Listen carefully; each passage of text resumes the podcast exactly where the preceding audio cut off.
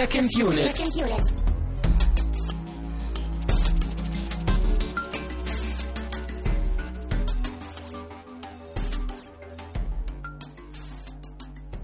Herzlich willkommen zur neuen Ausgabe von Second Unit. Wir haben uns wieder zusammengefunden. Ich bin leider ein wenig noch erkältet, aber ich hoffe, man nimmt es mir nicht übel. Mein Name ist Christian Steiner, bei mir ist natürlich Termine Mut. Ja, herzlich willkommen auch von mir. Und keine Angst, Christian, du klingst nicht so schlimm wie damals bei unserer Episode zu Apocalypse Now.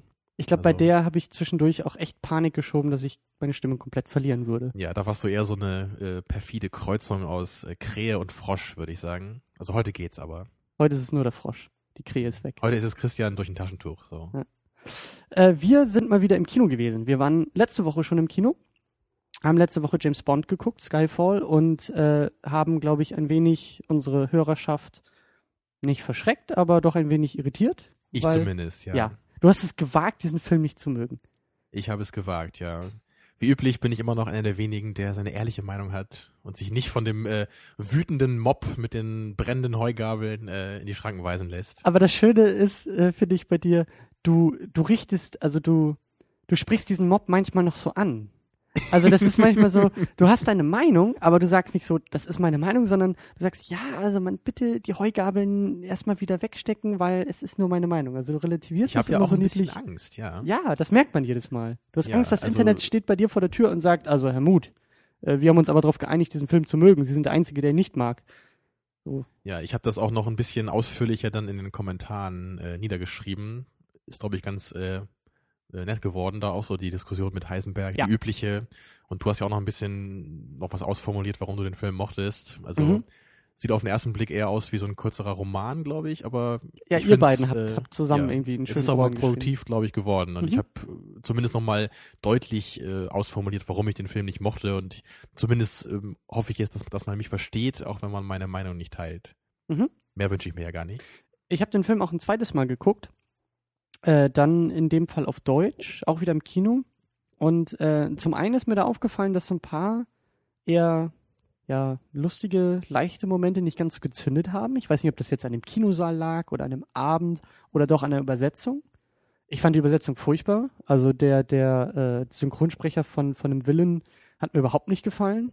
Das war irgendwie so, so klischee-schwul aufgedreht und das habe ich im Original gar nicht so in der Stimme schon allein gehört. Ähm, aber das nur am Rande. Aber Humor ist auch allgemein einfach sehr schwierig rüberzubringen in jeder Form von Synchro. Ne?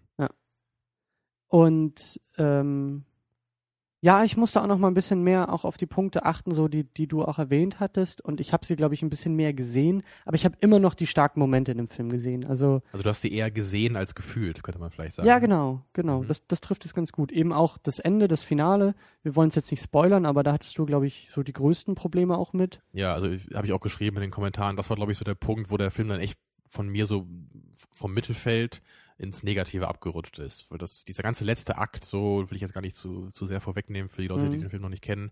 Aber einfach so diese, dieses ganze Setting und wie der Film so geendet ist, das hat für mich irgendwie, ich fand es einerseits irgendwie nicht, nicht so richtig stimmig und schlüssig. Da war mir vieles zu unglaubwürdig. Und es hat sich irgendwie auch gar nicht nach Bond für mich angefühlt, was aber viele anscheinend äh, deutlich anders sehen dabei. Mhm. Mhm. Und wie du sagst, mir, mir, mir sind die Sachen zwar aufgefallen, aber ich habe sie nicht gefühlt. Also, ähm, ich weiß nicht, ob das in der Skyfall-Episode auch so durchkam. Das ging mir auch beim ersten Mal schauen so, dass es manchmal aufkam. Also ich auch manchmal auf Sachen so geguckt habe und mir dachte, funktioniert das jetzt? Und in der Sekunde, wo ich das gedacht habe, hat der Bauch irgendwie nach oben gefunkt zum Kopf und gesagt, ja, das funktioniert, das funktioniert richtig gut. und dann war das Thema erledigt. Ja, so. okay. Ja, bei mir hat dann, glaube ich, der äh, Kopf dann nicht mehr äh, rein dürfen. Und es war vom Bauch her, der Bauch hat gesagt, nee, das äh, läuft nicht. Ja, Bauchgefühl ist auch immer so eine tricky Sache. Ähm, aber so viel erstmal zu Bond. Wir werden, Mhm. wie versprochen, in, in einer der nächsten Sendungen, äh, ich weiß noch nicht in welcher, aber in irgendeiner werden wir mal so, ein, so eine größere Nachlese auch machen. Wir haben so viele tolle Links auch bekommen und zu Artikeln und Videos und Interviews und hinter den Kulissen, auch zu den älteren Filmen. Da müssen Ja, wir uns noch ganze ein bisschen. Geschichte von Bond und so, was da alles dabei war, da brauchen wir auch erstmal ein bisschen Zeit, um uns dem irgendwie zu nähern. Ganz genau. Ja, also in ein Und- paar Wochen haben wir dann, glaube ich, auch den Abstand, um das Ganze mal so ein bisschen Revue passieren zu lassen, ne? so als ein abgeschlossenes Special zu sehen. Genau. Und also wir werden das nochmal aufgreifen. Ähm, das, ähm, es gibt auf jeden Fall noch so ein paar Nachwehen zu Bond. Ähm, bevor wir jetzt zu Cloud Atlas kommen und äh, ja, das wird, glaube ich, auch eine intensive Diskussion noch zu dem Film, ähm, noch ein paar Kleinigkeiten, die wir besprechen wollen oder ansprechen wollen. Ähm, und zwar wurden wir mal wieder über Flatter, äh, haben wir mal wieder Spenden bekommen. Vielen Dank dafür auf jeden Fall. Ja, das ist super, Leute. Weiter so. Und der Kollege Zombie Bunker hat ähm, uns auch ein, ein, eine kleine Nettigkeit dargelassen. Und zwar hat er über unsere Seite und über unsere Amazon-Links, die wir da halt immer verteilen, äh, bei Amazon was bestellt. Und das bedeutet, er hat den gleichen Preis für seine Bestellung, für seine normale äh, Bestellung gezahlt, aber wir haben, weil er über unsere Seite kam, äh, ein paar Prozent abbekommen des Preises, den er bei Amazon äh, gezahlt hat und da gelassen hat. Und dafür auch schon mal vielen Dank. Und äh, ihr könnt das eben auch tun. Also wenn ihr die Amazon-Links bei uns seht, äh, zu jedem Film ist ja irgendwie die DVD oder Blu-ray verlinkt. Ja. Ihr müsst noch nicht mal das Ding selber kaufen. Hauptsache ihr geht über den Link, kauft irgendwie eure Wunschliste leer und wir freuen uns mit euch. Ja, dann könnt ihr uns quasi passiv mit unterstützen, ohne dass ihr dann noch extra Geld dafür ausgeben müsst. Das ist doch eine super Sache, oder? Es ist eine Win-Win-Win-Situation. Ihr freut euch, weil ihr was Tolles bei Amazon kriegt. Amazon freut sich, weil die halt noch mehr Geld verdienen und wir freuen uns, weil wir ein bisschen was von dem Kuchen abkriegen. Mensch, da sind ja eigentlich fast alle Probleme der Welt mit gelöst, oder? Nicht mit nur einer fast. Bestellung bei Amazon. Nicht nur fast, Tamino, es sind alle Probleme der Welt gelöst. Ach ja, stimmt, ja. Ähm, boah, jetzt eine Überleitung dazu zu finden, ist auch unmöglich. Kommen wir zum Getränk. Meinst du denn, dass dieses äh, Getränk auch es schaffen wird, all seine möglichen Probleme zu lösen? Also es wirft auf jeden Fall eine Menge Probleme auf. Wir haben mal wieder einen Energy Drink der Marke Monster in der, ich weiß auch nicht warum, aber in der Rehab-Version. Ich glaube, das ist der Geschmack. Vielleicht braucht man nach dem Genuss dieser Flasche eine Rehab. Ich sehe gerade, das ist ohne Kohlensäure. Also es ist, Was? es ist Tee plus Lemon plus Energy. Und wir haben das jetzt mehr oder weniger passend zum Film gewählt, weil Cloud Atlas auch eine extrem abgefahrene Kombination ist. Ja, bei der man bestimmt äh, befürchten muss, zumindest, dass sie nicht funktioniert. Und außerdem ist der Film natürlich sehr lang und deswegen braucht man ja auch ein bisschen Energie, um da durchzukommen. Mhm. Also das Getränk spiegelt unsere Filmerfahrung, glaube ich, gut wider. Ja, äh, wollen wir zischen oder was? Oder traust du dich jetzt nicht mehr? Ich lese gerade durch, was hier draufsteht und ich, auf, wo ich, also trinken wir. Bist du trinken wir. allergisch drauf oder Ja, auf dieses komische Marketing. sind Fleischstücke drin? Darfst du das nicht trinken? Ist schon mal gut. Ist übrigens auch ein halber Liter, also zum Thema Ja, lange Sitzung So ein bisschen wie damals bei der äh, Folge zu. Prost. Ja, äh, Prost. Wie hieß es nochmal gerade hier, als wir Rian zu Gast hatten? so. Er war äh, bei Indie Game The Movie Ja, genau. Da dabei. hatten wir doch auch so eine abgefahrene Tee-Variante, ne? die auch in so einer halben Liter Dose war. Mhm. Aber das war hauptsächlich Tee. Also das hier ist wirklich Tee plus, äh, ja, sehr zitronig. Was ist das denn? aber ich merke vom Energy noch nichts. Also es ist kein Gummibärengeschmack. Also das erinnert mich äh, irgendwie schon an diesen Lipton Ice Tea. Mhm. Kennst du den? Mhm. Nur aber mit einer ganzen Sp äh, Spur Zucker nochmal extra so im Abgang. Oh, Es ist ziemlich süß, würde ich sagen, oder? Also dieses, den habe ich immer noch auf der Zunge hier, den Zucker. der Pelz auch schön auf der Zunge. Ja, ne? ich, ich spüre die Zuckerkristalle in meinem Mund. aber man schmeckt echt nicht wirklich was vom Energy Drink. Also wahrscheinlich wird er uns jetzt wach halten, aber so, so das typisch eklige künstliche Energy fehlt ja, etwas. irgendwie das, äh, die Gummibären fehlen, ne? Der typische Gummibärchengeschmack, Mhm. den man doch so liebt an dem Energy Drink. Ja, ich liebe ihn tatsächlich. Früher fand ich das widerlich, aber irgendwann wurde ich anscheinend süchtig. Ja, Durch diese Sendung, ja. Ja, ja hier hm. gibt's ja nichts anderes bei dir, ne? Aber würdest du sagen, dass das funktioniert? Boah.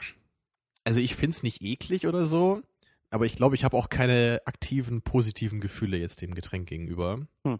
Ich werde das auf jeden Fall austrinken, aber ich glaube, dann ist das Kapitel äh, Monster Rehab für mich abgeschlossen.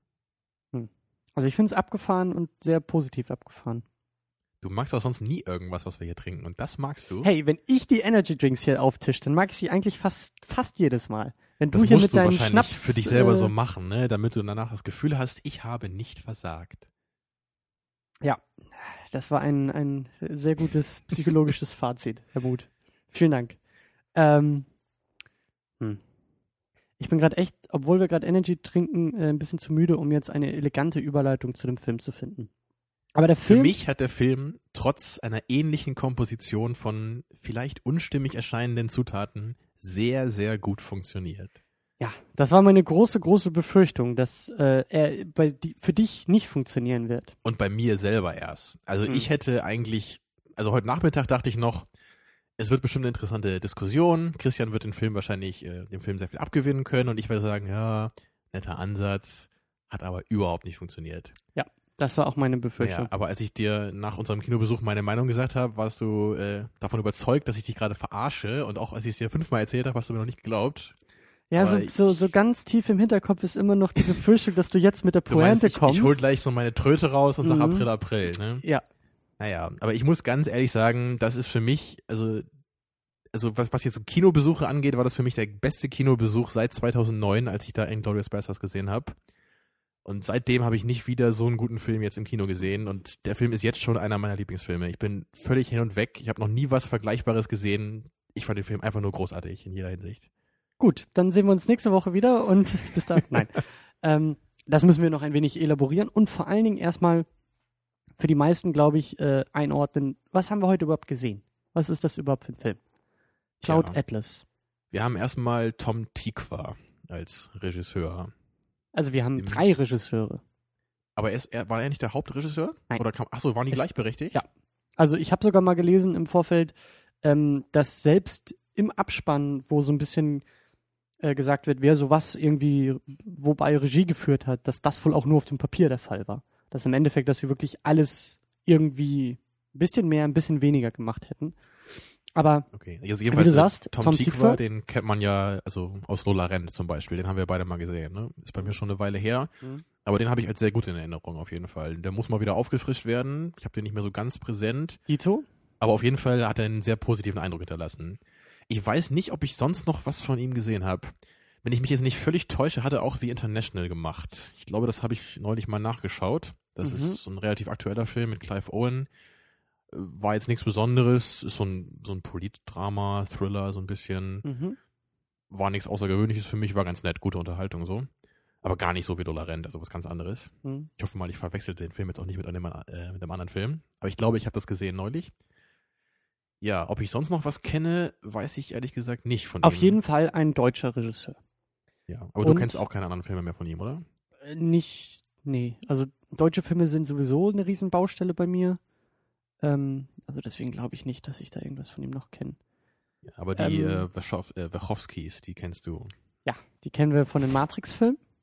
Mhm. Die kennen wir auch als, glaube ich, Produzenten bei V für Vendetta. Ja, da haben sie nicht Regie geführt, aber ich glaube, sie waren so im Hintergrund. Ich weiß Mhm, nicht, ob oder- sie die oder- Story gemacht haben oder sowas. ja, es basiert ja irgendwie- auf dem Comic, aber ich glaube, die haben Com also So die das Drehbuch, Umsetzung dann, genau, ja, Drehbuch okay. dann für den Film geschrieben. Ähm, glaube, sonst habe ich auch nichts von ihm gesehen. die haben noch irgendeinen so irgend so Flop hatten die doch. die War das nicht? Speed Racer Speed oder sowas? Racer, genau. Habe ich äh, nicht geguckt, aber soll ja furchtbar schlecht sein. Und ich kenne Ja. auch nur so ein paar irgendwie Szenen, die auch echt fürchterlich äh, animiert aussehen. Also der war, glaube ich, überhaupt nichts, der Film. Hm? Ja, ich, ich wollte mir den jetzt auch nicht unbedingt angucken, um, Aber- um mir mein Matrix-Bild irgendwie von denen kaputt zu machen. Aber die drei, ja, Herr- und Frauschaften haben sich auf jeden Fall äh, ein Buch gewidmet, nämlich Cloud Atlas von, äh, ich glaube, David Mitchell. Ja, das du ja auch schon so ein bisschen kennst, ne? Genau, ich habe den, das fing damit an, dass ich für unsere Facebook-Seite, glaube ich, vor Wochen, Monaten, also es gibt ja immer jeden Tag eigentlich einen Trailer da. Und da kam dann irgendwann in meinem Feedreader halt Trailer zu Cloud Atlas. So, und eben auch unter dem Stichwort, die Regisseure und bla bla bla. Und dann habe ich diesen Trailer geguckt, der fünf Minuten lang war und eben auch bei uns dann verlinkt. Und du verstehst in dem Trailer gar nichts. ja. Also das ist bei dem ja, Film den auch hatte ich nicht damals auch verwunderlich. geguckt und ich weiß noch, was du meinst, ja. Also du, du, du siehst halt was und du hörst halt was und äh, Einblendung ja hier und du eine siehst Menge die Schauspieler äh, Namen irgendwie, ne? Ja. man sieht ganz viele verschiedene Settings, aber man erkennt überhaupt nichts von und Geschichte alles oder ist verbunden und jede Geschichte und jede Figur und du wirklich gar nichts. Und dann habe ich halt ein bisschen recherchiert, also Wikipedia aufgemacht und mal nachgeguckt und äh, gesehen, es gibt halt ein Buch, das basiert auf einem Buch. Und dieses Buch, also das habe ich mir dann auch bestellt, eben auch angefangen zu lesen, hab's jetzt leider nicht geschafft, vor dem Film äh, komplett durchzulesen. Aber das Buch ist halt auch ganz, ganz klasse. Also ich bin zur Hälfte ungefähr durch. Es sind sechs verschiedene Geschichten, wie auch in einem Film. Also wir haben, äh, es fängt glaube ich hier an 1800 irgendwas, spätes 19. Jahrhundert. Wir haben Mhm. irgendwie einen britischen Anwalt, glaube ich, auf einem auf einem Schiff Ja. Auf dem Weg irgendwie nach Los Angeles oder so. Äh, wir haben dann irgendwie im Jahr 1930 einen, glaube ich, auch Briten, der irgendwie nach, nach äh, Niederlande oder Belgien oder so flüchtet. Genau, um da mit einem äh, Musiker zusammen ein neues revolutionäres Stück irgendwie zu komponieren. Ja, dann haben wir in den 70ern äh, eine Reporterin, die halt ähm, ja dabei ist, ähm, so eine Atomenergieanlage, also da so ein bisschen Machenschaften aufzudecken. Wir haben im Jahr 2012, ich weiß nicht, ob das im Buch auch 2012 ist, also es ist auf jeden Fall Gegenwart, Mhm. ähm, einen äh, Publisher, der halt ein Buch verlegt und der, der Autor von diesem Buch, ähm, ja, schlägt halt über die Stränge und auf einmal verkauft sich dieses Buch und die Zahlen rasen durch die Decke und äh, er hat aber nicht lange äh, gut von seinem Geld und ähm, äh, muss dann halt irgendwie seinen Bruder anpumpen und flüchten. Und dann haben Aber wir. das war nicht der Autor von dem Buch, oder? Es nein, das doch war nur der Publisher nur. Genau, der Verleger, ne? Genau. Ja, und dann haben wir Ähm, noch einen in der Zukunft, in 2200 oder was war das so? Ja, ich ne? glaube 2100 noch was. Ja, so um die Zeit irgendwann. Ja, so eine, so eine ähm, geklonte Arbeiterin ist es, glaube ich. Die halt wirklich nur zum Arbeiten quasi ja so hergestellt wurde. ne? Ja. Wie bei Blade Runner so. Äh, die sich dann aber so ein bisschen aus dieser, aus dieser Welt, für die sie erschaffen wurde und auch diese Arbeitsrolle, in die sie halt gezwängt wurde, auch so ein bisschen halt herausentwickelt. Und dann noch irgendwie das Jahr 2300 irgendwas, äh, wo, ähm, ja, wo, wo, ich weiß gar nicht, ob das im Film so deutlich erwähnt wird, aber wo halt irgendwie in der Zwischenzeit äh, Atomunfall und, und, und eigentlich so, ja, die Welt nach einem Genau, Atomschlag so das dargestellt wird. Postapokalyptik-Szenario, ne? Genau, und da haben wir halt äh, so, einen- so einen Stammesführer. Ähm, Ja. Also das, das Setting erinnert sogar so ein bisschen an Battlefield Earth, finde ich. Also jetzt nur, nur rein von dem, was es ist. Aber es hat natürlich von der Qualität her nichts damit zu tun. Also gar aber nichts. Ich meine, bei, bei, bei Battlefield Earth ist es ja auch so, ne, dass wir auch so ein bisschen so dieses Steinzeitartige irgendwie haben, aber was ja trotzdem in der Zukunft spielt. Ne? Ist mir nur so ein bisschen unangenehm aufgestoßen da am Anfang. Aber hat sich Okay. zum Glück nicht äh, bewahrheitet da, meine also für eine, Befürchtung. Milli für eine Millisekunde wahrscheinlich unangenehm. Ja, ich musste halt dran denken, ne, weil wir den Ja. Film ja auch schon mal hier besprochen haben vor ein paar Monaten. Aber das ist erstmal so die Prämisse, das ist schon kompliziert genug. Wir haben diese sechs verschiedenen Geschichten, wir haben sechs äh, Epochen und Figuren und, und, und ähm, Erzählstränge. Ja, und, Und, in dem Buch ist es halt so, dass die Geschichten halt ähm, erzählt werden, also nacheinander. Dann mit der letzten Geschichte, also mit, mit dem postapokalyptischen, ähm, das bildet quasi den Höhepunkt. Und dann kommen nochmal die fünf Geschichten davor in umgekehrter Reihenfolge. aha. Also wir bewegen uns erstmal chronologisch nach vorne in die Zukunft in dem Buch, um dann wieder rückwärts in der Zeit zu gehen. das ist und ja schon mal halt- ein bemerkenswerter Unterschied jetzt zu dem Film heute, ne? Genau, und ich bin halt erstmal so bis, bis zu der Postapokalypse gekommen und bin jetzt beim Weiterlesen quasi wieder auf dem Weg zurück. Also die Pointe fehlte jetzt im Grunde noch beim Buch. Ja. Dann. Also die Prämissen der einzelnen Geschichten, die, die kannte ich halt schon jetzt beim, beim Film, aber so das, worauf es eigentlich hinaus will, äh, nicht so sehr. Ähm, es ist eben auch ganz wichtig, dass in dem Buch auch jede Geschichte in einer anderen Erzählform eigentlich auftritt. Mhm. Also wir haben eben äh, die, die Geschichte da auf diesem, auf diesem Schiff, äh, 1800 irgendwas. Ähm, das ist halt ein Reisetagebuch. Dann haben wir halt diesen Briefwechsel, wie in dem Film auch angedeutet, zwischen dem äh, Komponisten, der 1930 da irgendwo in, Ach in so, Holland das ist richtig einfach so i- i- im Buch so als Text. Da sieht man wirklich nur so Brief nach Brief dann in Ja, dem Teil. Genau, Ja? genau. Das ist ja irre. Dann ähm, mit der, mit der, ähm, mit dieser Klonenreplikante da in der Zukunft, das ist auch wirklich ein Interview in dem Buch. Du liest halt nur dieses Interview, was geführt wird von irgendwie diesem einen äh, äh, Typen auch in dem ne? Film, genau, Ja. Archivisten und ihr.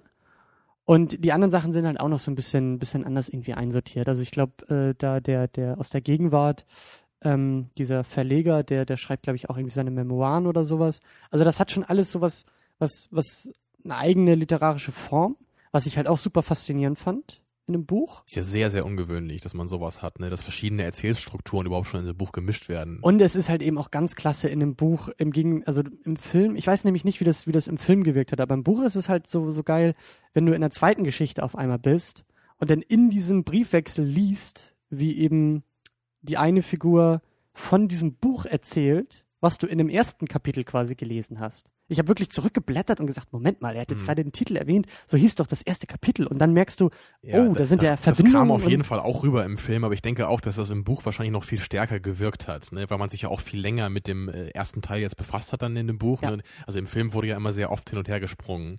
Ich fand es halt sehr gelungen, aber ich mich, mich wundert das jetzt, dass das im Buch anscheinend ganz anders gemacht wurde. Ne? Dann eher so Mhm. eine Geschichte nach der anderen. Mhm. Aber daran sieht man einfach auch, in, im Film kann man das, glaube ich, nicht so machen. Das wäre einfach nicht so aufregend genug. Ne? Da, Mhm. da muss man eher so mal dieses Wechseln machen. Bei Herr der Ringe wird das ja auch gemacht. Da wird ja auch viel mehr jetzt irgendwie zwischen den einzelnen Handlungssträngen hin und her gesprungen, als das jetzt irgendwie im Buch der Fall wäre. Mhm. Ähm, was auch noch bemerkenswert bei dem Film ist, ähm, er ist irgendwie ziemlich äh, unabhängig finanziert worden.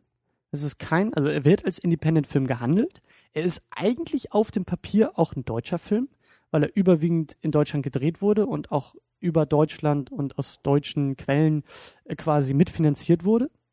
Hatten wir ja auch am Anfang gesehen, irgendwie X-Filmverleih hat da irgendwie ganz viel gemacht, teilweise auch staatliche äh, Fördermittel bekommen. Ja, aber der Film hat ja echt ein großes Budget. Also für mich äh, Ja. klingt fälschlicherweise Indie-Film immer so, ähm, das ist eher ein kleines Projekt, ne, so ein bisschen so der Geheimtipp vielleicht. Aber das war jetzt wirklich ja ein richtig großes Projekt mit ja auch ganz vielen bekannten Schauspielern, aber Ja. trotzdem halt Indie-Film. Genau, also der Film ist auch, ähm, ähm, wie ich gelesen habe, ähm, ich glaube irgendwie seit, seit drei Jahren auch in der Produktion gewesen und zwischendurch eigentlich immer mal wieder tot gewesen. Also bis zu einem Punkt, wo es eigentlich echt nicht mehr weiterging, aber dann doch noch irgendwie. Wie, da wurde schon mal gedreht und wieder aufgehört dann immer wieder, oder wie? das weiß ich nicht, ob sie tatsächlich drei Jahre lang gedreht haben, aber ich glaube es, also nee, ich glaube, nee, ich glaube, sie haben tatsächlich äh, letztes Jahr erst gedreht.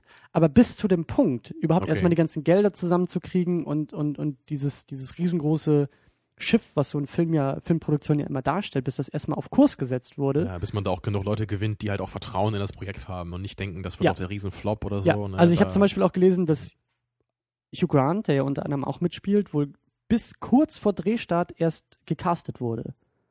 Also das wohl auch noch so auf der Kippe stand und, Ja, und ich fand ihn sehr, sehr gut. Also gut, Ja, dass auf jeden Fall. bekommen haben. aber wir müssen auch zu den zu den Schauspielern kommen, denn es spielt irgendwie halb Hollywood mitgefühlt und ich muss gerade noch kurz sagen, ich glaube, wir haben gar nicht erwähnt, dass wir erstmal noch spoilerfrei bleiben. Ne? richtig, Äh, richtig. wir, wir, wir fangen dann äh, irgendwann Mitte der, Mitte der Sendung oder so, dann sagen wir Bescheid, wenn wir anfangen ins Detail zu gehen.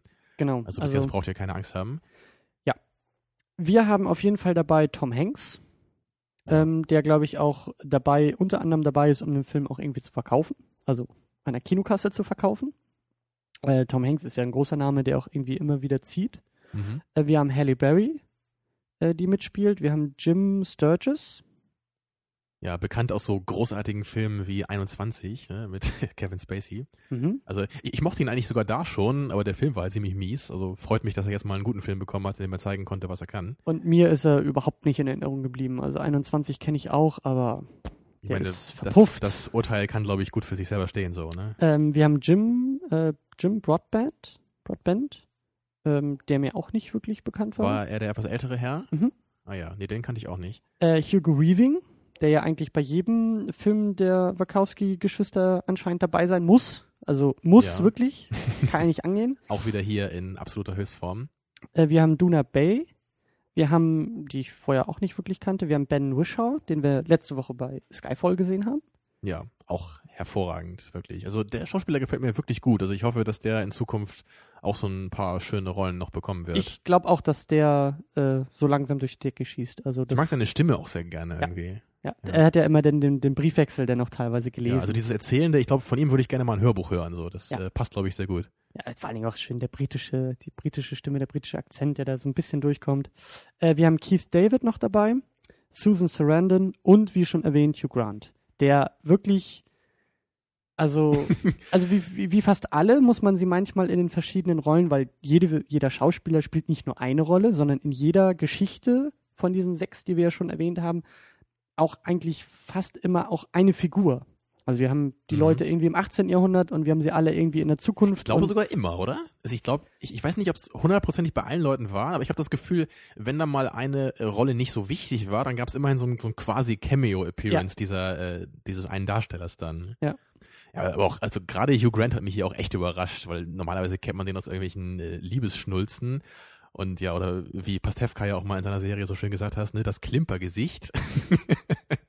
das Ja. habe ich jetzt immer im Kopf, wenn ich sein Gesicht sehe. Ja. Aber also heute hat er mal gezeigt, dass er auch einfach ein guter Schauspieler ist. Also auch gerade, was er für verschiedene Rollen hier verkörpert hat. Und das war einfach super. Also er hat mir wirklich, er hat mir auch sehr gut gefallen. er Aber eigentlich waren alle. Leute gut, oder? Oder gab es irgendeinen Schauspieler, der, der dir nicht so gefallen hat hier? Hm. Also sie haben mir alle gefallen. Tom Hanks hat mir auch sehr gut gefallen. Mhm. Eben, weil er auch, glaube ich, noch mehr Screentime auch hatte als Hugh Grant und auch mehr verschiedene Rollen und mehr Möglichkeiten hatte, mal gut, mal schlecht, mal böse, mal alt, mal jung zu spielen irgendwie. Mhm. Ähm, womit ich eher Probleme hatte, ist so ein bisschen das Make-up. Eben weil man das so sich entschieden hat, die Schauspieler äh, ja auch in verschiedene Epochen zu stecken, in verschiedene Altersklassen, Mhm. sogar Hugh, Hugo Weaving, der dann auch eine Frau spielt. Ähm, Ja, oder einmal auch so asiatische Züge dann hat, das sagt dann, sah dann schon ein bisschen künstlich aus. ja, Und das ich war kann schon da auch schwer. absolut verstehen, dass das war nicht perfekt jetzt vom, vom Äußeren. Aber ich habe damit, glaube ich, trotzdem fast überhaupt keine Probleme gehabt. Einfach weil ich die Idee halt so unglaublich gut finde. Ja. Und ich habe halt auch das Gefühl, dass man sich äh, wirklich Mühe gegeben hat, das bestmöglich hinzubekommen. Natürlich, das sieht halt nie hundertprozentig perfekt aus. Aber auch so wie bei Looper, ne? da war es halt auch nicht immer hundertprozentig perfekt.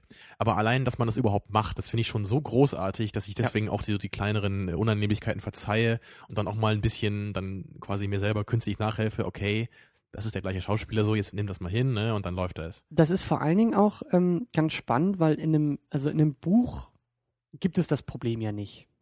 In einem Buch ähm, sind es halt Figuren und die werden geschrieben und fertig. Das würde mich jetzt noch mal interessieren in dem Punkt, äh, weil wie merkt man denn eigentlich in dem Buch, dass halt gerade die gleiche Figur wieder auftaucht aus einer anderen Zeit? Und das ist der Punkt. Also ich bin, bin ja auch erst zur Hälfte durch. Ich, also bisher gibt es da eigentlich keine Anzeichen oder ich habe sie überlesen, äh, dass es irgendwie immer wieder um dieselben Figuren oder um Ach dieselbe so. Seele oder sowas handelt. also das wird dann alles im zweiten Teil irgendwie sich erst zusammenfügen müssen. Entweder das oder das haben sie so in dem Film interpretiert. Weil ich, also oh. es gibt ja zwei Aspekte. Also du kannst von der, und ich denke mal, das ist die erste, der erste Aspekt, äh, auf den man so gucken muss. Äh, die Filmproduktion. Du kannst nicht Tom Hanks casten für einen Film und ihn dann in einer Geschichte zehn Minuten lang zeigen. Das geht nicht. Dafür Mhm. ist er zu teuer, dafür sind alle Darsteller, wie sie da sind, zu teuer. Du kannst, sonst, sonst hätten in einem Film irgendwie 50 dieser na großen Namen mitspielen müssen. Wäre auch nicht schlecht gewesen, ne? Ja, aber dann, äh, dann hätte er erst recht nicht independent sein können und kein Ja. Studio der Welt hätte das irgendwie Ja, finanziert. Budget 10 Milliarden Dollar. Dementsprechend finde ich das eben schon ganz spannend, aus dieser Not auch eine Tugend zu machen und zu sagen, gut, wir haben jetzt nun mal diese großen Darsteller und wir in Anführungszeichen müssen sie öfter einsetzen als jetzt nur einmal. Also packen wir sie in jede Epoche, holen das Make-up raus und spielen mit diesen unterschiedlichen Darstellern und Mhm. Porträts. Und das fand ich wiederum sehr, sehr, sehr, sehr gut. Und wie du auch gesagt hast, allein die Idee und auch so ein bisschen dieser Wahnsinn dahinter, das überhaupt zu machen. Also es war die schwierige Entscheidung auch. Also das, das Ding ist ja auch, also in dem Buch kann man ja einfach, dadurch, dass man so viel Zeit hat letztendlich und so viele Seiten und so viele Wörter, mit denen man das beschreiben kann, da kann man einfach klar machen, okay, das ist jetzt der gleiche Charakter, auch wenn der irgendwie ganz anders aussieht.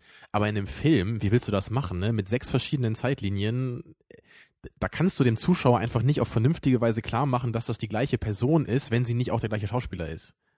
Ich sag ja, ich weiß nicht, ob das überhaupt in dem Buch gewollt ist. Ob das überhaupt aus, ob das eine Idee aus dem Buch ist oder ob das eine Idee von den drei Regisseuren Also ist. du meinst nicht mal, dass so diese Reinkarnation ein Motiv des Buchs ist?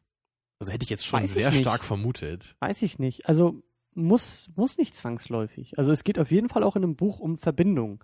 Also das, das kann ich schon mal sagen, dass die, dass die Figuren alle miteinander äh, verbunden sind. Ich weiß aber nicht, ob es tatsächlich auch darum geht zu sagen, es ist irgendwie, was der Film ja auch nur andeutet, es ist, es ist dieselbe, es ist dieselbe Seele oder es geht um Wiedergeburt oder so. Das ist ja, das kann man reininterpretieren, das muss man aber nicht reininterpretieren. Na also das also sag mir auf jeden Fall Bescheid, wenn du das Buch durchgelesen hast. Das, äh, finde werde ich, ich äh, tun. finde ich sehr interessant. äh, du kannst es auch gerne mal ausleihen und dann auch, auch nochmal lesen. Wenn es das als dich Hörbuch gibt, dann höre ich mir das an. Sonst Ja, aber dann keine hast du ja nicht zu. wieder die verschiedenen literarischen Formen, die da so gut durchkommen. Also, Also wenn mir der, der Herr, der Q gespielt hat, wenn der mir das vorliest, ne, das wäre doch top. ja, das würde ich, das würde ich mir auch nochmal anhören. Äh, ruf, ruf ihn mal an nach der Sendung. Ähm, äh, genau. Ähm, was mir, was mir hingegen sehr gut gefallen hat, also das Make-up ist mal so, mal so, aber durch die Bank weg gut sind wirklich die Schnitte und auch die Entscheidung, eben nicht die Geschichte Stück für Stück zu erzählen. Das hätte man ja auch machen können. Du hättest genauso gut einmal chronologisch nach vorne und dann wieder nach hinten zu gehen, sondern Mhm. die Filme, die, die, die Geschichten werden sehr schnell eingeleitet. Ich glaube, das sind immer so fünf Minuten am Anfang, vielleicht zehn Minuten maximal und dann Schnitt und dann sind Ja. wir in der nächsten Also Epoche. gerade die ersten fünf Minuten des Films ähm, haben ja erstmal schon richtig beim Zuschauer für völlige Verwirrung gesorgt. Weil da haben wir, glaube ich, ungefähr eine Minute gesehen von jedem Handlungsstrang. Ja. Ja.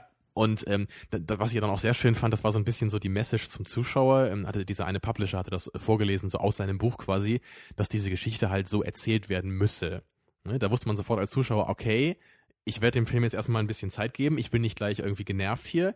Der Film macht das jetzt so und der wird mir schon bald noch eine vernünftige Geschichte geben, der ich folgen kann. Ja. Und das passierte dann ja auch. Also ich habe am Anfang schon gedacht, oh mein Gott, der, der Film bleibt jetzt aber nicht die ganze Zeit so, oder? Dass wir alle zwei Minuten hin und her springen. War zum Glück nicht so.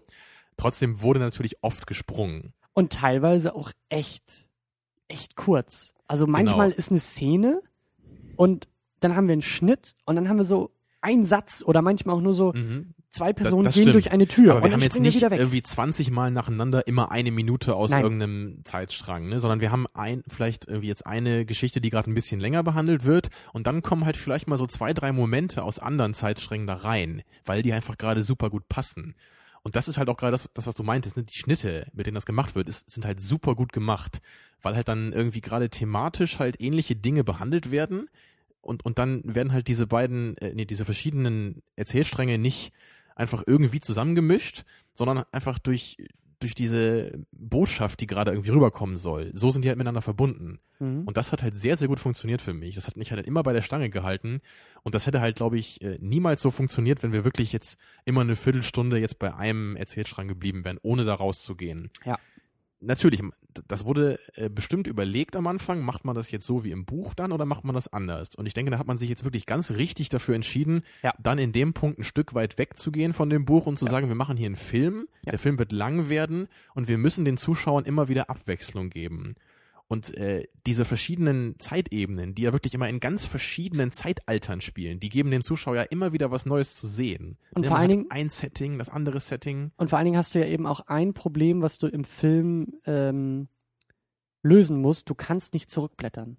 Du hast nicht die Möglichkeit, wie in einem Buch, nochmal zu sagen, oh, den Mhm. Namen habe ich aber schon mal gelesen, jetzt, ah, das war irgendwie in der zweiten Geschichte, ich blätter mal kurz zurück, sondern du musst den Zuschauer eben auch bei der Stange halten, ähm, gerade wenn er im Kino ist und nicht zu Hause auf Ja. DVD guckt, der kann nicht einfach zurückgehen, sondern der muss, den, der muss immer am Ball bleiben, der muss immer mitgenommen Das werden. ist ja auch eine schöne Sache eigentlich. Ne? Das- Also diese erste Erfahrung eines Films, den man noch nicht kennt, ist ja immer was ganz Besonderes. Und, und gerade bei dem Film heute würde ich echt sagen, den sollte man sich niemals irgendwie nebenbei zum ersten Mal angucken. Das ist einfach, da ist die Kannst du erstsichtig. nicht. Kannst du Ich mein, nicht. man würde halt vielleicht ein bisschen was verstehen, aber ich glaube, das würde halt eher die Zweitsichtung ein bisschen kaputt machen dann. Also ich, Ja. ich würde wirklich dafür plädieren, also wenn man den Film vielleicht später mal auf DVD guckt, dann wirklich, man soll sich hinsetzen und sich voll darauf konzentrieren. Einfach mal gucken, was kann man mitnehmen, jetzt ohne zurückblättern zu müssen, wie du sagst. Weil natürlich, am Anfang wird man nicht sofort verstehen, äh, wer jetzt diese ganzen Leute sind und wie die alle heißen und so. Aber das ähm, offenbart sich halt im Laufe der Handlung. Und das finde ich halt sehr wichtig, wirklich diese, diese Erstsichtung hier zu würdigen, so diese Erfahrungen. Und da muss man sich echt drauf einlassen. Mhm. Also, es ist so ein bisschen so, eine, so, ein, so, ein, Thema, was ich bei Looper schon mal angedeutet habe. So dieses, äh, der Film ist nicht kompliziert. Der Film ist jetzt nicht irgendwie, es ist jetzt nicht verfilmte Quantenphysik, die kein Mensch verstehen kann oder will oder was auch immer. Sondern der Film verlangt nur von dir seine, deine Aufmerksamkeit. Nicht Ja. so Filme, wo, wo Also weiß ich, nicht. Ich würde, glaube ich, schon sagen, dass der Film kompliziert ist, aber er ist halt nicht irgendwie unlösbar oder unverständlich.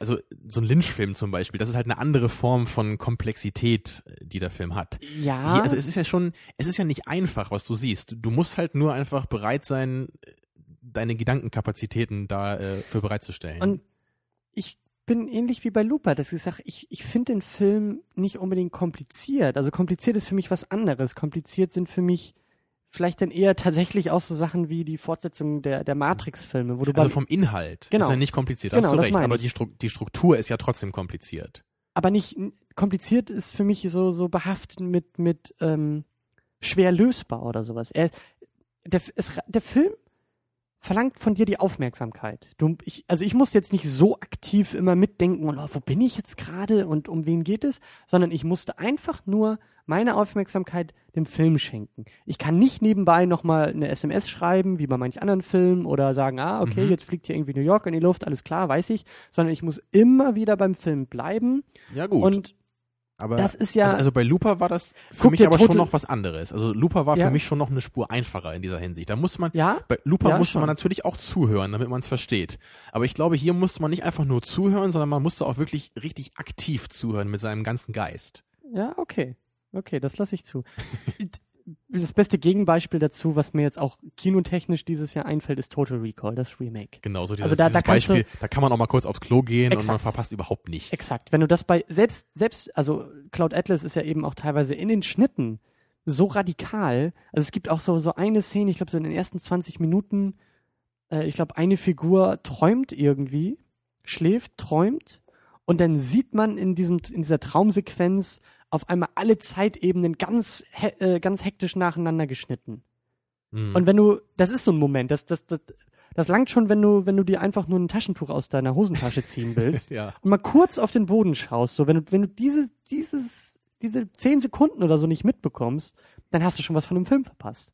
So was Ja. Wichtiges von dem Ja, Film. deswegen ist halt natürlich eigentlich Pflicht, äh, den Monster Rehab Energy Drink dabei zu haben, um jeglichen äh, Sekundenschlaf von vornherein auszuschließen. Exakt. Also das Blinzeln während des Filmes muss wohl überlegt sein teilweise. Ähm, aber es hat gut, es hat gut funktioniert und es hat mir gut gefallen und ich glaube auch, dass der Film eben dabei nicht unfair ist oder nicht zu viel verlangt vom Zuschauer. Das ist halt was, was ich bei Lynch-Filmen halt immer so irgendwie im Gefühl habe. Ich habe das Gefühl, da wird mehr von mir verlangt, als ich aufbringen kann. Naja, aber äh, zu Lynch kommen wir sicherlich nächstes Jahr auch nochmal. Da werde ich auf Ja. jeden Fall auch gegen meinen eigenen Wunsch mal einen Film mitbringen hier und dann quälen wir uns da mal durch. Und Ähm. vielleicht bin ich ja dann auch irgendwie rehabilitiert, keine Ahnung. Ich freue mich schon drauf. Also über Lynch müssen wir auf jeden Fall auch nochmal Muss reden. einfach mal sein als Filmfreund allgemein. Ähm, was dir, glaube ich, ganz gut gefallen hat, bei Cloud Atlas sind auch die verschiedenen Genres. Also wir haben sechs verschiedene Geschichten Mhm. und dadurch haben wir so ein bisschen Piraten-Setting oder, oder Seefahr-Setting so im 19. Jahrhundert. Wir haben Science-Fiction-Setting. Wir haben ja auch sehr, also diese, diese Gegenwartsgeschichte da mit dem, mit dem Verleger, das ist ja schon fast Comedy, was, was, was da Mhm. passiert. Also es geht sehr lustig, sehr amüsant zu. Ähm, also das, das, und eben auch durch diese ständigen Wechsel in den Schnitten und so ist es auch wirklich von Comedy irgendwie zu Abenteuer zu äh, äh, Religion, zu ganz vielen Themen, die da Genau, also das- schnell hintereinander sich Ja, abwechseln. was ich eben schon mal erwähnt hatte, was ich halt echt am, am allergrößten daran finde und am allertollsten, ist einfach, dass das Auge immer wieder was anderes zu sehen bekommt im Verlauf des ganzen Films. Es wird Ja. einfach nie langweilig. Ich meine, wir sind in der einen Sekunde auf so einem Schiff im 19. Jahrhundert und dann sind wir irgendwie im 22. Jahrhundert auf so Ja. einer schwebenden Straße, wo irgendwo gerade eine Verfolgungsjagd stattfindet. Und da dachte ich echt so, das ist der Grund, warum ich Filme sehen will. So, also das, das ist auch wieder so diese Sache, die wir vor ein paar Wochen mal angesprochen haben. Ich glaube im Zuge zu 12 Monkeys. Ich will irgendwie auch, dass Filme mich so richtig in eine andere Welt irgendwie mal entführen. Und das hat der Film halt gemacht und gleich in mehrfacher Ausführung. Er hat mich in ganz verschiedene Welten entführt. Manche davon waren jetzt irgendwie in der Gegenwart oder nur 30 Jahre zurück, aber andere waren irgendwie ganz weit weg, ne? In der Vergangenheit, in der Zukunft. Stimmt. Einfach großartig. Ja, und du hattest auch immer das Gefühl, nur anhand der Bilder zu wissen, wo du bist. Genau. wir brauchten also, niemals, also wir haben am Anfang die Einblendung der Zeitebene bekommen, so das ist im Jahr Genau, einmal, aber es 1932. reichte dann auch. Genau. Man musste nicht irgendwie dauernd einblenden, wie bei Zodiac zum Beispiel, wo ich mich dann noch dran erinnere, zwei Wochen später so ungefähr, ne, oder drei Jahre später und jetzt sind wir gerade hier und da und da und da und das, Ja. das brauchte der Film einfach nicht, weil er so deutlich mit seinen Bildern das einfach zeigen konnte. Ja. Alleine auch, auch in den 70ern, man hat sofort an, den, an der Kleidung gesehen, an dem ganzen Rauchen von den Leuten, man hat sofort gesehen, okay, wir sind in den 70ern. Ne, und das ist einfach, einfach eine schöne Sache. Und ähm, ich weiß halt nicht, ob man wirklich sagen kann, dass es verschiedene Genres sind. Es geht so ein bisschen in die Richtung, du hast schon recht. Das eine ist eher Abenteuer, das andere ist dann Science Fiction natürlich. Aber ich würde schon sagen, das Drama steht ja schon jetzt irgendwie im Vordergrund immer. Es ist ja nicht so, dass es jetzt in der, in der, in der einen Story irgendwie nur um so ein Abenteuer ginge oder in der anderen nur Das um so stimmt. Action. Hm. Deswegen, ich würde halt, glaube ich, eher sagen, dass das Genre halt immer Drama bleibt, nur das Setting sich halt immer ändert. Ich würde es eher so sagen, dass die Geschichte immer im Vordergrund bleibt oder die Beziehung von Figuren und Mhm. das, was ihnen passiert. Aber es passiert eben quasi in immer wieder anderen Genres. Also man könnte vielleicht sagen, dass es in, in, in, in immer anderen Subgenres passiert. Genau, also es Drama. geht halt, ja, ich würde, also jetzt Drama meine ich jetzt nicht so sehr als, als Genre, sondern es geht halt immer, es geht, es sind immer die gleichen Themen, die wir eigentlich zu Gesicht bekommen, in anderen Verpackungen. Es geht um Genau. Freundschaft, es geht um Liebe und mal ist das irgendwie halt auf einem Schiff und mal ist das Genau halt das, irgendwie ähm, ja in der Zukunft und ne, so mal ist das eher in Also einem ich- Comedy-Setting. Ich, ich und- tue mich halt ein das bisschen ist so- schwer, das wirklich als verschiedene Genres zu bezeichnen, weil ich dann fast das Gefühl hätte, dass man irgendwie sagen würde, dass die ganzen Geschichten irgendwie was anderes machen. Weil das ist es ja nicht. Nee, aber das ist ja gerade der Punkt so an der ganzen Sache. Ähm, selbst, selbst in anderen Filmen, selbst wenn du sechs verschiedene Filme nimmst, erzählen sie oftmals irgendwie im Kern die gleiche Geschichte, aber halt immer in einem anderen Genre. Wir haben irgendwie die Liebesgeschichte oder die Geschichte, meinetwegen vielleicht auch Terminator oder so, diese Vater-Sohn-Beziehung, die kannst du halt irgendwie in einem Zukunftsszenario erzählen mit, einem, mit einer Tötungsmaschine, die kannst du aber genauso gut im Zweiten Weltkrieg erzählen, die kannst du genauso gut Okay, ähm, so kann man es in den sehen. 70ern erzählen, Ich würde halt- überall erzählen. Ich würde halt nur sagen, man kann einen Actionfilm halt oder einen Science-Fiction-Film auf eine sehr platte Weise inszenieren, in der Weise, dass es nur um Science-Fiction geht, ne, und um das, was irgendwie mal erfunden wird. Total Mhm. Recall zum Beispiel, das Mhm. Remake. ja gut, da gibt es keine Geschichte in dem Film, das ja, ist das oder Problem. wir machen halt irgendwie so einen Drama-Science-Fiction-Film eher, ne, sowas wie 12 Monkeys vielleicht, wo es dann eher so um charakterliche Dinge geht, um, um so Spiele mit dem Wahnsinn, solche Dinge. Mhm. Das meinte ich halt nur. Also jedenfalls ist mir das halt auch unglaublich positiv aufgefallen, dass ich bei keiner dieser einzelnen sechs Handlungsstränge das Gefühl hatte, äh, da wäre irgendwie eine den anderen unterlegen. Also Ja. für mich waren die wirklich alle gleichwertig und ich habe mich nie irgendwie geärgert, als ich gesehen habe, okay, jetzt sind wir wieder in der einen ne, und die gibt mir jetzt nicht so viel, ich warte lieber, bis wir wieder zurück in die Science-Fiction-Welt kommen. War überhaupt nicht so. Ich fand alle auf ihre Weise wundervoll und die haben einfach am Ende auch so unglaublich schön zusammengepasst. Ja. Äh. Ja. Ich, ich habe immer noch schwere äh, Schwierigkeiten, hier meine Worte zu ordnen, weil ich echt Also- so äh, umgehauen bin von dem Film noch. Ähm, es ist, glaube ich, sogar eine der wenigen Fälle, wo du noch einen Tick mehr begeistert bist von dem Film als ich. Also, Ja, sonst war das immer nur verstehen. so, wenn ich irgendwie mal den Film hier mitgebracht habe, ne, so mein Lieblingsfilm irgendwie, Mhm. ne, dann war es natürlich auch so. Aber jetzt haben wir wirklich mal einen neuen Film angeguckt. und vor allen Dingen mit der Prämisse, wo ich ja auch dachte, du bist derjenige, der eher den Film kritisiert und ich mag ihn nachher, aber dass du ihn noch mehr Ja. mögen kannst quasi als ich, ähm, ist schon, ist schon stark. Also, also ich kann halt wirklich sagen, das ist jetzt schon einer meiner Lieblingsfilme. Also der ist für mich das so. ist der Punkt. Ich weiß nicht, ob ich das schon sagen kann. Also, das traue ich nicht, mich aber noch. ich, Nein, ich bin aber mir, das ich ist bin der mir Unterschied. sofort sicher gewesen. Ich habe den Film wirklich von der ersten bis zur letzten Minute an geliebt, in jeder Hinsicht. Da war nichts, was mich gestört hat. Wir können uns auf jeden Fall, Unglaublich wir können uns einfach, auf jeden Fall einigen, das ist, das ist auch einer der wenigen Kandidaten, bei dem ich mich jetzt auch schon freue, den noch mal ein zweites Mal zu schauen. Also, Mhm. ähm, ich freue mich drauf, wenn irgendwie die Blu-ray rauskommt, äh, die, die, die muss ich eigentlich auch noch mal vorbestellen und dann, äh, also wir werden nicht noch mal eine zweite Sendung dazu machen, aber das ist so ein Film, so wie du gesagt hast, so dieses, dieses, es gibt nichts Schöneres, als einen Film das erste Mal zu sehen und dieses Gefühl, jetzt so aus dem Kino zu kommen, das ist sehr, sehr stark und ich frage mich, ob er das auch ein zweites Mal halten kann. Ich glaube schon. Ich glaube, dass die Mhm. zweite Sichtung natürlich eine andere ist, aber man kann das alles, glaube ich, Filme einordnen und vordeuten. Klar, man versteht natürlich die Geschichte auch besser. Ja. Aber mein vorherrschendes Gefühl ist jetzt irgendwie auch, das ist wirklich ein Film, deswegen will ich ins Kino gehen, heutzutage noch. Ja. Deswegen habe ich nicht nur Lust, irgendwie alte Filme rauszukramen, sondern ich, ich sehe jetzt wirklich mal, okay, da wird wirklich was Neues versucht, was auf dem Papier vielleicht aussieht wie der größte Wahnsinn, das überhaupt zu versuchen. Ja. Aber der Film macht sein Ding und er schafft das unglaublich gut. Äh, Und das ist einfach was, das sehe ich heutzutage einfach sehr selten. Ich sehe viele neue Ansätze. Ja, gerade auch Looper zum Beispiel, da waren auch viele Ideen drin, die mich gefreut haben. Und, Mhm. und ich hoffe halt auch, dass der Film, also auch Looper, so ein bisschen andere Filme beeinflusst, habe ich damals ja auch gesagt. Aber der Film selber war für mich eher nur so, ich respektiere das, was er versucht, aber es hat nicht funktioniert. Und heute war das halt beides zusammen. Mhm. Und, und ich, also der Film hat mich übrigens auch sehr an The Fountain erinnert von Aronofsky, den du, glaube ich, nicht kennst, ne? Nope. Und äh, also der Film ist schon sehr ähnlich, weil, weil auch The Fountain hatte auch mehrere Zeitstrukturen, ne, die auch alle miteinander zusammenhängen, mit den gleichen Charakteren.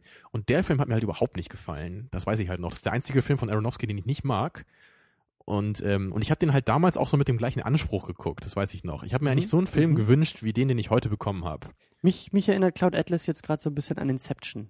Einfach nur von der Erzählstruktur, weil Inception ja auch diese, diese, diese Level quasi ja aufmacht, der verschiedenen Traumwelten. Traumwelt in der Traumwelt in der Traumwelt und ja eben auch immer mal wieder hin und her schneidet und das schätze ich auch an Inception, ähm, dieses, ja, diese Aufmerksamkeit. Ich glaube, das ist so ein, so, ein, so ein Feld, was mir jetzt durch Lupe aufgefallen ist, was mir jetzt bei Cloud Atlas auffällt, was, was ich, glaube ich, so gar nicht vorher benennen konnte, was mir an Inception gefällt. Ich glaube, ich mag es sehr, sehr gerne, wenn, wenn Filme die Aufmerksamkeit auch wirklich verlangen von mir. Nicht nur, Mhm. dass ich sage, ja, wenn du aufmerksam guckst oder bei der zweiten Sichtung fallen dir denn die Details auf, sondern nein, der Film, und das, das, deswegen weigere ich mich so ein bisschen zu sagen, sie sind kompliziert. Weil kompliziert ist für mich eher sowas wie, ja, Ist Apocalypse Now für dich kompliziert? mh, also ich glaube, dass tatsächlich ist mir in Erinnerung äh, so ein Film wie Matrix Reloaded, den fand ich kompliziert. Das war so ein Ja? Film, Ach so. also aufgrund mancher Dialoge. Also ich bin aus dem Kino rausgekommen und Also damals der Architekt mir, am Ende ja, ist genau. natürlich. Aber das ist halt eher das, was ich mit unverständlich meine. Oder, oder es geht Ich zumindest weiß- in die Richtung. Ja, also Das kompliziert kann ist man, glaube ich, gar nicht so richtig verstehen, weil es irgendwie auch nicht so richtig Sinn ergibt, denke Ja, ich mal. genau. Und kompli kompliziert ist für mich ein Film dann, wenn ich ihn wirklich ein zweites Mal gucken muss, um ihn zu verstehen, was ich manchmal auch schätzen kann, aber wo ich glaube ich eher noch bereit bin zu sagen, das ist eher ein Kritikpunkt an dem Film, weil ich erwarte schon, dass ich beim ersten Durchlauf den Film in seiner Gänze irgendwie erfassen Ja, kann. das finde ich nämlich auch. Äh, Sowas wie Apocalypse Now zum Beispiel, den verstehst du ja auch total beim ersten Mal gucken. Du hast halt nur nicht seine Botschaft so in Gänze erfassen können, weil die ganzen kleinen Details natürlich noch nicht so rausstechen für dich. Aber du kannst trotzdem am Ende sagen, okay, da ist das und das passiert, darum naja, oder, ging's. oder andersrum, ich kann sagen, worum es geht. ja, genau. Und mit jeder Sichtung kommt noch mehr hinzu. Bei, bei Matrix Reloaded, also das kann auch sein, dass da das kompliziert für mich gleichbedeutend ist mit schlecht oder schlecht geschrieben oder so. Matrix Reloaded habe ich beim ersten Mal auch teilweise gar nicht verstanden. So wie du sagst, so die, die Dialoge da von dem Architekten, wo ich mir auch dachte, gut, da wollte ich zurückblättern und sagen, so, können wir das Ganze nochmal bitte Ja. haben oder können wir eine Pause machen? Das ich muss halt das mal kurz Matrix besprechen. Reloaded geht halt auch so in diese postmodernistische Richtung, ne, wo dann irgendwie vieles gut klingt, aber im Grunde überhaupt keinen Sinn macht, wenn man mal drüber nachdenkt. Ja, Also ich gucke den Film halt nur als Actionfilm und dann ist er überhaupt nicht kompliziert. ja, gut, aber ähm, naja, ich wollte das auch nur so am, am, am Rande nochmal erwähnen. Also äh, wir müssen langsam auch in Richtung Spoiler-Territorium vordringen. Ja, genau, bevor wir damit anfangen, würde Ja. ich halt nochmal kurz so sagen, ja, so Empfehlungen. Also, was meinst du, wem kann man den Film empfehlen? Ähm, ja, tatsächlich. Also ich kann ihn nicht Leuten empfehlen, die diese Aufmerksamkeit nicht aufbringen können oder wollen. Was Ja. ja, durchaus legitim auch ist. Das, Genau. ist. das ist ja nicht mal irgendwie despektierlich gemeint. Nein, ich kann nein. das auch absolut verstehen, dass man sagt, für mich ist ein Film eher so, der soll 90 bis 120 Minuten lang sein, der soll mich gut unterhalten und da muss ich, ich will mich entspannen dabei. Ich will nicht die ganze Zeit irgendwie denken müssen. Ja, und ich will vor allen Dingen, so wie du gesagt hast, ich will den eher nebenbei gucken. Ja, sowas mache ich auch öfter mal. Ne? Dafür Ja. ist der Film einfach nicht gemacht. Ja, also so das sagen. ist, das ist auch kein Film, den du gucken kannst, irgendwie mit, mit äh, äh, fünf Leuten im Raum und, und ein paar Bier in der Hand und man macht sich noch irgendwie oder man unterhält sich währenddessen über den Film. Das funktioniert Eben, nicht, ne? weil Weil, wie du ja jede auch gesagt Sekunde hast, wenn man mal eine Minute nicht hinhört, kann man irgendwas Wichtiges verpasst haben vielleicht. Ne? Ähm, ich finde das echt schwierig. Also eigentlich möchte ich diesen Film wirklich jedem ans Herz legen und empfehlen. Eben weil das wieder so ein Ding ist, wo ich sag, also ich weiß nicht, ob man den Film gesehen haben muss, aber gerade Leute, die sich, die auch mal was anderes sehen wollen und gerade von dieser Prämisse her, Cloud Atlas versucht eine Menge. Und wie du es auch so schön gesagt hast, er ist wahnsinnig in seinen Ambitionen. Und für uns funktioniert er. Ich glaube nicht, dass er für alle funktioniert oder gleich, gleichermaßen funktioniert. Nee, das denke ich Aber auch nicht. Wer mal auf der Suche ist, wie du auch so schön gesagt hast, nach anderen Dingen, nach neuen Dingen, wer auch Gründe sucht, ins Kino zu gehen, da würde ich sagen, nimmt diesen Film, guckt diesen Film. Das ist ein Grund, ins Kino zu gehen. Das ist halt nicht das Remake von Total Recall. Das ist nicht seelenlos. Ja. Das ist, Also das, das das hat Herz schon. und Charakter. Man kann den Film, den Film im Grunde schon mal auf dieser ganz einfachen Hinsicht irgendwie schon mal interessant finden, dass man einfach nur sagt, der Film bricht mit dem, was wir normalerweise kennen von Filmen. Der Film macht einfach was ganz anders. Nämlich, dass er halt wirklich ganz viele verschiedene Zeitstrukturen halt hat, ne, in der jeweils andere Geschichten irgendwie stattfinden, die aber am, alle, am Ende alle irgendwie zusammenkommen. Ja, aber also als konkrete Empfehlung könnte ich halt schon sagen, obwohl mir halt The Fountain überhaupt nicht gefallen hat, gab es halt eine Menge Leute, die den Film sehr, sehr gut fanden. Und ich bin mir ziemlich sicher, gut, ganz sicher kann man sich nie sein, aber ich denke schon, dass die Leute, die, die The Fountain mochten, jetzt Cloud Atlas bestimmt auch mögen werden, weil der einfach sehr ähnlich operiert und in eine ganz ähnliche Richtung geht. Und gerade auch so, er spricht philosophische Themen an, er hat sehr viel rührende Dramamomente und das gleiche halt auch mit diesen verschiedenen Zeitstrukturen, verschiedene immer wieder auftauchende Motive. Also da kann ich eigentlich uneingeschränkt äh, eine Empfehlung aussprechen. Ja, sonst würde ich mich, glaube ich, auch schwer tun, weil ich, ich denke auch, der Film wird relativ stark polarisieren. Der wird vielleicht sehr gut klicken für manche, aber andere werden auch Mhm. sagen, nee, das ist irgendwie gar nicht das, was ich suche. wobei ich auch echt nicht verstehen kann, was, was da nicht funktioniert für manche. Also ich habe das nämlich im Vorfeld auch gehört, eben dieses entweder du liebst ihn oder du hasst ihn. Und ähm, Das kannst du nicht so gut nachvollziehen. Also ich kann das sehr gut nachvollziehen, obwohl ich, Ich- den Film so mag jetzt. Also ich, ich wüsste echt nicht, ich wüsste echt nicht, was da, was, was man auch so konkret kritisieren kann an einem Film. Also man könnte halt ganz einfach auch sagen, dass einen das ziemlich nervt, dass halt dauernd hin und her gesprungen wird. Ja, aber das ist für mich Geschmackssache.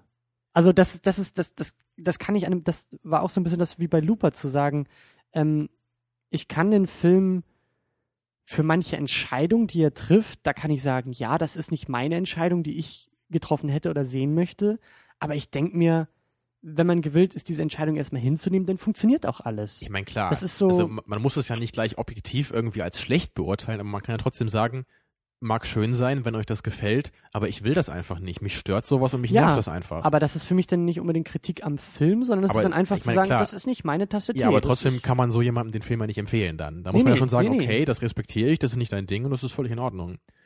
Also was ich mir halt durchaus vorstellen könnte, ist halt auch so eine Angst, die ich ja selber bei mir hatte. Nämlich, dass halt das passiert, was bei mir bei The Fountain passiert ist. Dass mir diese ganze schöne philosophische Botschaft irgendwie am Ende als ziemlich kitschig und melodramatisch vorgekommen ist. Das kann war sein, hier ja. überhaupt nicht der Fall. Aber ich kann mir durchaus vorstellen, dass das für manche Leute passieren wird. ja, das Und dass sie eher sagen würden, hier wird jede Menge schön angedeutet, viele interessante Fragen vielleicht aufgeworfen, aber letztendlich war das doch alles irgendwie nix. Hm, Könnte man, glaube ich, so sehen, wenn Mhm. man da ganz hart ist. stimmt schon. Da gibt es bestimmt Leute, die das so empfinden. Und da bin ich wieder, das ist ja mein Argument zu sagen, macht euch selber davon irgendwie einen ein Eindruck. Also guckt den Film. So, lasst euch nicht von Kritikern irgendwie äh, oder, oder auch von uns hier irgendwie zutexten und sagen, ja, weil mein Filmgeschmack irgendwie mit Terminus Filmgeschmack äh, ziemlich äh, deckend ist, muss ich Cloud Atlas jetzt auch mögen, sondern guckt den Film und dann entscheidet euch. Was ja sowieso eigentlich immer angesagt sein sollte, aber ja, aber ich versuche ja, wenn wir schon eine Empfehlung aussprechen, kann ich ja nicht mal sagen, guckt den Film einfach alle an, damit ihr mitreden könnt. Das, das hilft ja keinem. So richtig, nein, Ne? nein, aber ich, also ich, Man hat ja auch nicht unendlich viel Zeit. Ne? das stimmt natürlich, Wenn man aber sich ich jetzt sage das. gucke ich Dread oder gucke ich Cloud Atlas, ne, dann kann man ja sich überlegen, was man macht. Ja, aber ich sage eben, äh, ähm, bei Filmen, die halt was versuchen, ist es für mich immer ein Argument auch zu sagen, okay, noch viel mehr, wenn es auch tatsächlich klappt, aber allein Filme, die was versuchen, sind für mich schon immer ein Pluspunkt. Aber Christian, ich find's gut, dass du heute mal der Böse bist hier. Ich bin nicht, ich mag den Film doch auch, Ja, verdammt. aber trotzdem, es, letzte Woche hatte hatte ich ja schon ein schlechtes Gewissen, weil ja alle den Bond so toll finden und ich war jetzt irgendwie der miese Peter, der einfach ehrlich da meine Abneigung irgendwie äußern musste. Der Unrecht hatte, aber Und heute, heute kann ich sagen, wenn, es, wenn das nichts für euch ist, das ist völlig in Ordnung. Guckt euch das nicht an, Christian. Nein, ihr müsst das alle angucken und gut finden. Nein, ich habe nicht gesagt, dass ihr es alle gut finden müsst. Ich sage, ihr müsst es Doch. alle angucken. Das können wir gleich zurückspulen, dann siehst du das. Ja. Ähm, ja, von uns gehen die Daumen auf jeden Fall nach oben. Ähm, ich glaube, wir wollten auch noch irgendwie sagen, was wir nächste Woche gucken, aber das sollte, glaube ich, auch klar sein, dass wir nächste Woche endlich 2001 schauen. Ja, hatten wir ja schon angekündigt. Mhm. Ich bin auch schon fleißig dabei, äh, Recherche zu betreiben und jede Menge interessante Gesichtspunkte und Diskussionen da irgendwie rauszukramen. Also deutlich mehr als das, was ich normalerweise tue für unseren Podcast hier. Ja, und ich habe auch die große, große Befürchtung, äh, weil du dich halt so intensiv vorbereitest und äh, ich halt jetzt nicht unbedingt die Zeit haben werde, um das auch zu tun, dass du denn hier mit Fakten und Zitaten und total vielschichtig argumentieren wirst und ich sitze daneben und sag, ja, aber mir hat er gefallen. So, das, das, das, das ja, du hast Argument recht in jedem. Punkt, aber für mich ist der Film trotzdem perfekt. Ja, genau so. Ja, aber das Ja. überzeugt mich jetzt Also ich habe jetzt nicht irgendwelche professionellen Abhandlungen über den Film gelesen, aber ich, ich kram einfach bei verschiedenen Foren irgendwie mal dr da drin rum und guck mal, was die Leute so schreiben und ich versuche auch ein bisschen Kritik zu finden, die nicht nur daraus besteht, der Film ist langweilig, Hm, ja, sondern ich versuche so ein bisschen was Eloquentes zu finden, womit man hier irgendwie arbeiten kann das, und dass ich halt auch so ein bisschen was an der Hand habe, um dir so ein bisschen zu sagen, warum der Film halt für mich nicht so richtig funktioniert. Ja. Und also ich Oh, freue mich auf jeden Fall auf nächste Woche. Das wird bestimmt eine der wichtigsten Episoden hier. Da können wir immer wieder drauf Referenz nehmen, glaube ich, dann. das Gute ist auch, dass wir den Film jetzt erst schauen, weil ich glaube, wir haben, wir haben ganz gut Vorarbeit geleistet. Also wenn, wenn das jetzt die erste Episode gewesen wäre, dann, dann wird der nee, eigentlich haben wir das gut gemacht. Wir haben den Film vom Jahr, glaube ich, schon mal geguckt zusammen, ne? Vor dem Genau. Podcast noch. Und jetzt haben wir eine Menge Episoden aufgenommen mit anderen Filmen, mit ähnlichen Themen. Und jetzt Ja. können wir das alles mal richtig schön äh, kanalisieren. Ja. Gut. Ähm, alle Leute, die jetzt äh, Cloud Atlas schon gesehen haben oder die kein Problem mit Spoilern haben, wobei, nee. Also alle Leute, die den, die Cloud Atlas noch nicht gesehen haben, sollten tatsächlich auch hier ausschalten, weil den Mhm. Film darf man sich nicht spoilern. Meiner Meinung Nee, nach. das würde ich auch Da, sagen. da verliert sich echt eine ganze Menge. Bei James Bond, okay, ähm, nicht so wild, aber nein. Wenn ihr Cloud Atlas noch nicht gesehen habt, dann seid ihr jetzt dazu verdonnert und verdammt auch wirklich auszumachen. So, das, ist doch, das ist doch immer so wie, wie am Ende bei Löwenzahn, weißt du? So, und jetzt Abschalten. macht ihr den Fernseher aus und geht mal ein bisschen rausspielen, so, ne? Genau, ja. In diesem Moment geht ihr jetzt ins Kino und ähm, bestellt die Karten für Cloud Atlas Ja, vor. nur, dass wir am, am Ende jetzt nicht sagen, geht raus spielen, sondern jetzt schalte mal ab und guckt einen Film. genau. Ähm, und Peter alle Lustig anderen, würde sich im Grabe umdrehen, aber naja. alle anderen äh, bleiben dabei. Äh, wir versuchen ein wenig noch zu spoilern, aber ich glaube, wir halten das auch ein wenig kürzer, weil ich das Gefühl habe, wir haben das meiste tatsächlich schon gesagt. Unsere Meinung wird sich nicht groß verändern. Aber es gibt, glaube ich, noch so ein, zwei, drei Punkte, die wir vielleicht noch ein bisschen konkretisieren wollen, auch inhaltlich. Konkretisieren. Konkretisieren. Ja, die Zunge schläft mir schon langsam ein. Ähm, ja, ich glaube, so der wichtigste Punkt, über den wir konkret reden müssen, ist die Frage, worum geht's oder was ist, was ist die Message von dem Film? Worum geht's konkret oder was ist so. Ja, was ist der Point, ne, wie man einfach sagt? Ja. Was sollte das Ganze jetzt irgendwie? Wir haben jetzt fast drei Stunden so einen Film gesehen, jede Menge Charaktere gehabt, jede Menge verschiedene Geschichten, eine Menge Andeutungen. Aber was habe ich jetzt davon? Naja, also für mich ging das halt schon irgendwie auch so in so eine Nietzsche-Richtung. Ne, was halt gerade so. Können Sie Ding- bitte diesen Punkt elaborieren, Herr Ich Muth? bin gerade dabei, ja. Dankeschön. Ja, gerade wenn man ja sowas wie an die, die ewige Wiederkunft denkt, das ist ja so ein Nietzsche, äh, Nietzscheanischer Gedanke, könnte man sagen. Und das war ja auch so ein Thema, was hier immer wieder aufgegriffen wird. Ne? In, inwieweit sind irgendwie unsere Schicksale miteinander verbunden? Inwieweit wiederholt sich unser Leben irgendwie immer? Also nicht nur innerhalb des Lebens, sondern auch einfach in verschiedenen Zeiten. Machen wir irgendwie immer wieder die gleichen Fehler? Gibt es sowas wie eine unsterbliche Seele? Das sind ja alles so Fragen, die zumindest schon mal so anklingen. Also für mich geht's geht's gar nicht so sehr um diesen Wiedergeburtsaspekt. Also obwohl, das, das fand ich auch sehr spannend gerade eben, obwohl die gleichen Schauspieler immer wieder da waren, hatte ich jetzt nicht so den Eindruck von, das ist jetzt irgendwie die Seele, die wiedergeboren wird, sondern ich weiß nicht, ich konnte Aber das da irgendwie bist du so doch eigentlich schon genau bei dem Punkt. Was macht denn jetzt eigentlich den einzelnen Menschen dann aus? Was genau gehört eigentlich zu seiner Persönlichkeit? Weil wir haben ja zum Beispiel bei Tom Hanks sehr schön gesehen, er war ja mal eher so der Gute und mal war Ja. er eher der Böse. Ist es jetzt immer der gleiche oder ist er ein völlig anderer Mensch? Also für mich war das eher so ein, ich, das ist jetzt kein, kein, also es war zwar immer wieder Tom Hanks, aber dadurch, dass er, wie du gesagt hast, andere ja, Persönlichkeitsaspekte hatte, war es nicht derselbe, es war nicht dieselbe Seele, es war auch nicht eine Wiedergeburt, sondern es war einfach zufällig immer wieder Tom Hanks. Aber also, das glaube ich nicht. Also allein wenn man zum Beispiel daran denkt, dass ja auch Halle Berry und Tom Hanks ja verschiedene Beziehungen zueinander haben in verschiedenen Ja, das Zeiten. stimmt. Und Aber- das ist aber ja genau das ist der, das ist doch der grad- Knackpunkt dabei, oder? Aber das ist für mich gerade so das Schöne. Wie gesagt, das, das ist vielleicht nicht unbedingt das, was der Film sagen will, aber so wie ich das eher gelesen habe, so dieses, ähm, ich, ich weiß nicht, ich kann das so schwer formulieren. Es, es ist nicht die Wiedergeburt, aber es sind trotzdem immer wieder, mh, ja, immer wieder die, die gleichen, die gleichen Schicksale sozusagen. Es sind immer wieder die gleichen, nicht die gleichen Seelen oder die gleichen Menschen oder die gleichen Ideen, die zueinander finden, sondern es sind immer wieder zwei Personen oder eine Liebe oder verschiedene Liebesinkarnationen, die immer wieder zueinander finden, die nicht unbedingt aufeinander aufbauen oder so, sondern halt durch Zufall in jeder Epoche immer wieder zueinander finden. Weil ich finde einen ganz anderen Aspekt, also der, der hat für mich nämlich überwogen und das ist so, diese, diese Verknüpfung, ich fand diesen Verknüpfungsgedanken nämlich viel, viel spannender als den Wiedergeburtsgedanken, weil Wiedergeburt finde ich jetzt irgendwie, zumindest in dem Film, langweilig. Weil das ist für mich dann dieses, ja, Oha. natürlich müssen die jetzt wieder zueinander finden und natürlich, weil es ja dieselbe Seele ist, hat sie irgendwie im 19. Jahrhundert das bewirkt, was dann im 20. Jahrhundert das bewirkt, weil es ist ja dieselbe Seele, das ist ja Wiedergeburt, das ist ja immer das Gleiche, sondern ich finde es viel spannender, wenn es nicht das Gleiche ist, aber wenn es so diesen Dominoeffekt eher wäre. Zu sagen, das, was da im 19. Jahrhundert angestoßen wird, bewirkt über eine Kausalitätskette das, was im 20. Jahrhundert passiert und das, was danach passiert. So wie eben diese Revolution mit, mit, mit dieser äh, Somni 451 war das, glaube ich, Mhm. äh, die ja da als große Prophetin gefeiert wird. Ähm, und dann in diesem postapokalyptischen Zukunft dann ja als, als ja, Prophetin oder als, als äh, Messias irgendwie auch äh, angebetet wird.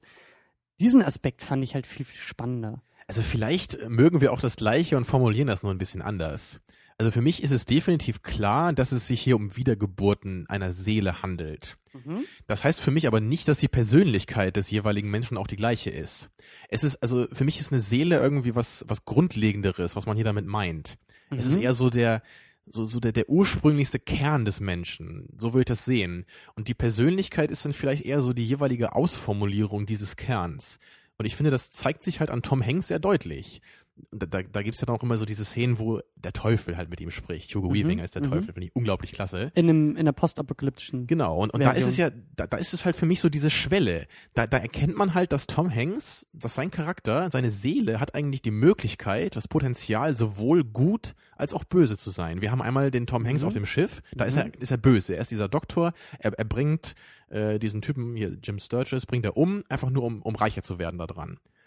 Und Ja. in, in einer anderen Zeit, am Ende, ist er einfach ein ganz anderer Charakter dann später. Er ist einfach ein, ein lieber Mensch letztendlich. Oder er entscheidet sich in diesem Konflikt mit dem Teufel, ne, auf welche Seite von Gut und Böse wird er sich jetzt irgendwie einschlagen, also welche Seite wird er einschlagen. Er entscheidet sich halt einmal für die böse oder einmal für die gute Seite. Und, und dieser Konflikt ist es ja gerade, weil unsere Seele halt die Möglichkeit für beides hat. Und das war für mich als ein interessanter Aspekt in dem Film, den ich vielleicht sogar noch mehr gerne gesehen hätte. Dass halt eigentlich gar nicht so viel fehlt, dass halt die gleiche Seele entweder böse oder gut werden kann. Und ich sag ja, für mich ging es nicht so sehr, also es ist gut, dass du das siehst und, und, und ähm, dass der Film das für dich irgendwie gemacht hat. Und für mich ging, ging es halt irgendwie eher um, um diese Wiedergeburten der Ideen und nicht der Seelen. Sondern, Aber wie, da muss ich einmal konkret fragen, Mhm. wie bringst du das dann mit, den, mit diesen Liebesgeschichten zusammen? Weil das waren doch definitiv die gleichen Menschen, die auch immer gesagt haben, ich habe das Gefühl, als ich dich gesehen habe, ich kenne dich schon aus einem anderen Leben. vielleicht kommt das auch ein bisschen daher, dass, dass ich das Buch gelesen habe und bisher, und ich habe ich hab nicht in Erinnerung, dass die Liebesgeschichten da so ein zentraler Punkt in den Büchern, äh, in, in den Kapiteln im Buch waren. Also im Film war es ja definitiv ein zentraler Ja, Punkt. ja. Ebenso die unsterbliche Liebe, die auch die Zeiten überdauert letztendlich. Ja. Quasi als, Wobei- als naturwissenschaftliches Phänomen äh, wurde das ja so ein bisschen sogar angedeutet einmal, ne? Dass die Liebe richtig so eine, das ist nicht nur irgendeine so eine Art Gefühl, was wir irgendwie so nennen, so bla bla, sondern das ist wirklich so eine richtig äh, quasi physische Instanz, ne? die sich einfach auch über die verschiedenen Zeiten erstreckt. Ja, ich weiß nicht, also mh, ja klar. ich will ja auch gar nicht sagen, da, dass du Unrecht nein, hast, nein. ne? aber also so empfinde ich den Film zumindest in erster Linie. Mhm. Also du guckst dann auch eher auf, oder die Liebesgeschichten waren für dich eher so das heraus, herausragende oder so das, das. Schon, ja. Ich denke gerade, die letzte fand- Szene war ja zum Beispiel auch, wo, Ja, klar, wo die beiden sich klar. wieder treffen, jetzt nach langer Zeit. Also, also für mich waren die markantesten Momente im Film, glaube ich, so diese Liebesgeschichten-Punkte. Und, und ich fand eigentlich so am spannendsten, wenn, wenn sich diese Ideen gespiegelt haben. Also wir haben ja irgendwie dann, das ist ja die Pointe da im, im 19. Jahrhundert auf dem Schiff, wo es halt um, um Sklavenbefreiung geht. Freundschaft und die Befreiung eines Sklaven. Da entscheidet sich doch da der äh, Jim, äh, wie heißt der Jim, Jim Sturgis.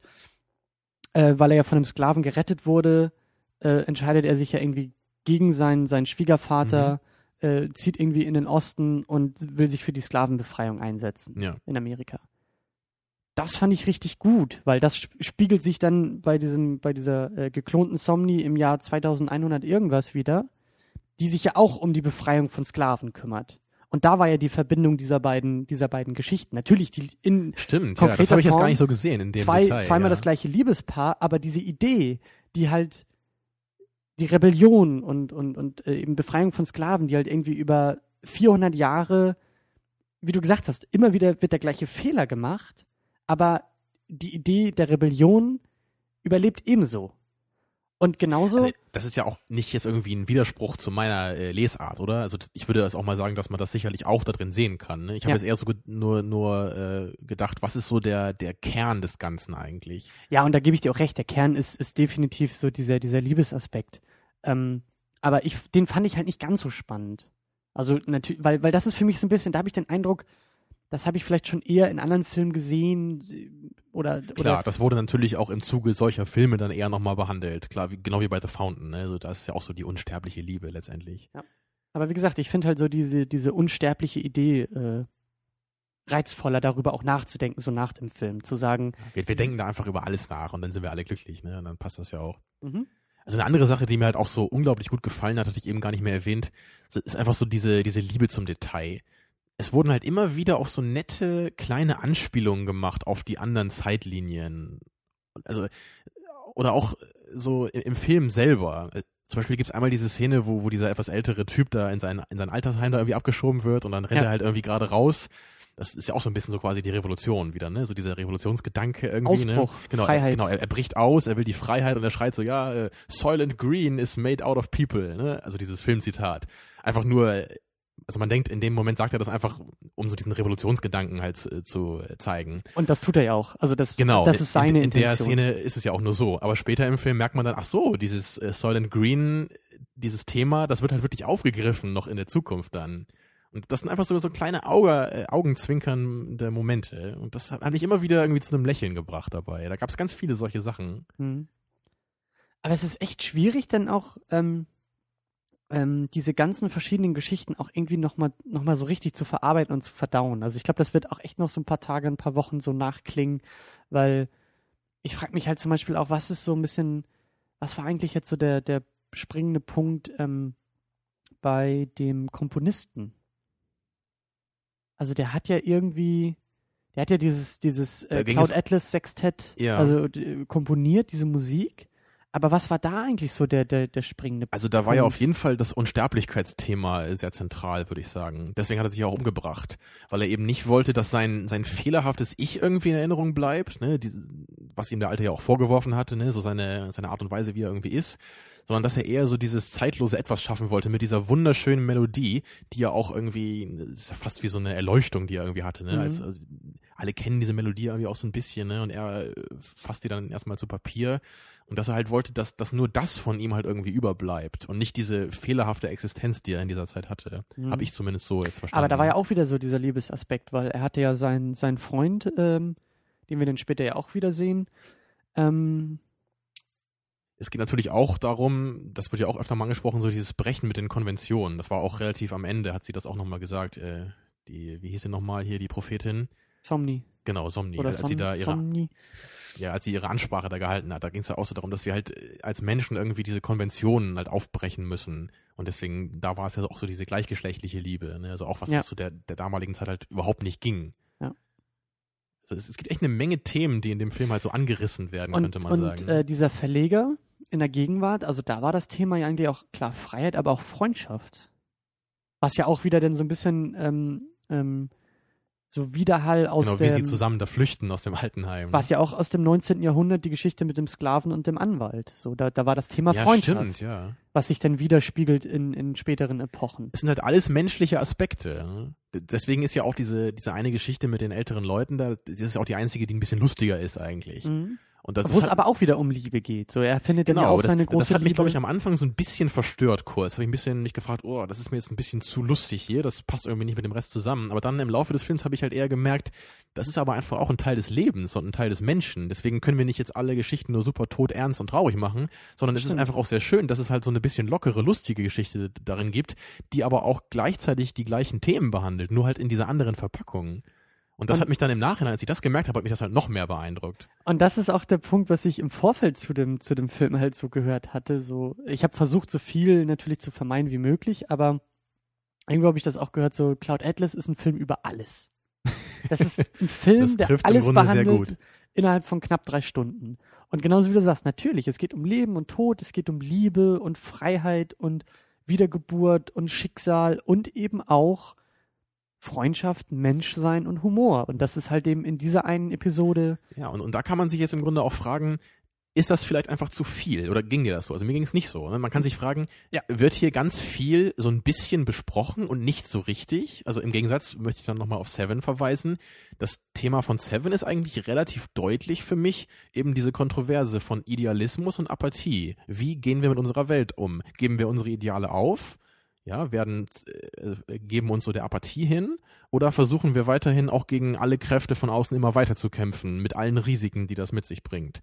Das ist für mich so der Kern von Seven. Da sind natürlich noch andere Aspekte mit drin, aber das ist schon deutlich für mich als das Zentrum auszumachen. Aber allein durch unsere Diskussion gerade ist es halt hier nicht ganz so einfach. Ne? Da kann man jetzt sich streiten. Ist die Liebe im Vordergrund? Ist eher so die Freundschaft im Vordergrund? Aber das da gibt es viele Themen. Ne? Aber das finde ich ist das Schöne eben äh, bei Cloud Atlas und was du, glaube ich, äh, nächste Woche 2001 vorwerfen wirst, ähm, dass der Film Andeutung macht. Er liefert eine Mhm. Menge Projektionsfläche. Ja, das macht natürlich 2001 dann auch, dazu noch mehr. Aber die Ja. Frage ist halt, will man hier dem Film vorwerfen, dass er keines dieser Elemente so richtig tief verkörpert vielleicht? Das könnte man durchaus vorwerfen. Man aber könnte ich würde natürlich sagen, man konzentriert sich nur auf einen Aspekt und leuchtet den richtig aus in allen Zeiten. Und genau das ist eben das Schöne, dass Cloud Atlas das nicht macht. Und eben genauso, also klar, er geht nicht in die Tiefe in allen Punkten, aber dadurch, dass er versucht, alle Punkte mitzunehmen, hat er was Eigenes. Weil Ja. das ist so wie, ja, es ist halt sagen, eben nicht nur so- ein, ein Film über einen Aspekt des Menschen, wie bei Sieben vielleicht eher, sondern es ist ein, ein Film über eher so über den Menschen und, und die Art und Weise, wie er so ist. genau. und und deswegen das, werden halt auch viele verschiedene Punkte thematisiert. und das, und das, das gefällt mir halt wirklich gut. Also ich habe eben auch im Film kam mir nämlich auch die Frage, wo, wie muss dieser Film eigentlich enden? So Mhm. bei, bei Seven war das halt sehr, sehr logisch. Das war konsequent. ja. wie eben eins nach dem anderen kommt. Und nach dem Schauen von Seven hatte ich auch nicht das Gefühl, das war jetzt willkürlich, sondern es war alles konsequent und notwendig und musste so passieren, wie wir es Ja, gesehen es baut haben. sich sehr geradlinig auf und wird dann am Ende in dieser Klimax aufgelöst. Ja. Das war jetzt hier nicht so deutlich der Fall. Nee, aber trotzdem hat Cloud Atlas für mich am Ende durchaus. Also meine Befürchtung war, dass der Film einfach aufhört. Dass der nicht so ein. Das so hatte ich so auch. Ich habe auch an dein Zitat nämlich bei Seven gedacht, weil du nämlich meintest, bei, Seven eben, der Film hat einen hohen Standard gesetzt für sich selber. Du meinst immer so, er hat diese Atmosphäre verbreitet von, da kommt was, da kommt was Ja. ganz Großes, ne? Und Da- das da hatte ich muss nämlich was jetzt passieren. hier auch. Und ich hätte halt auch echt Angst gehabt, dass am Ende dann irgendwie kommt, ja, und das war's dann, ne? Und dann hätte ich auch gedacht so, boah, ey, so eine schöne Idee, so ein schöner Ansatz und am Ende, puff, weg. Aber das war es halt zum Glück nicht.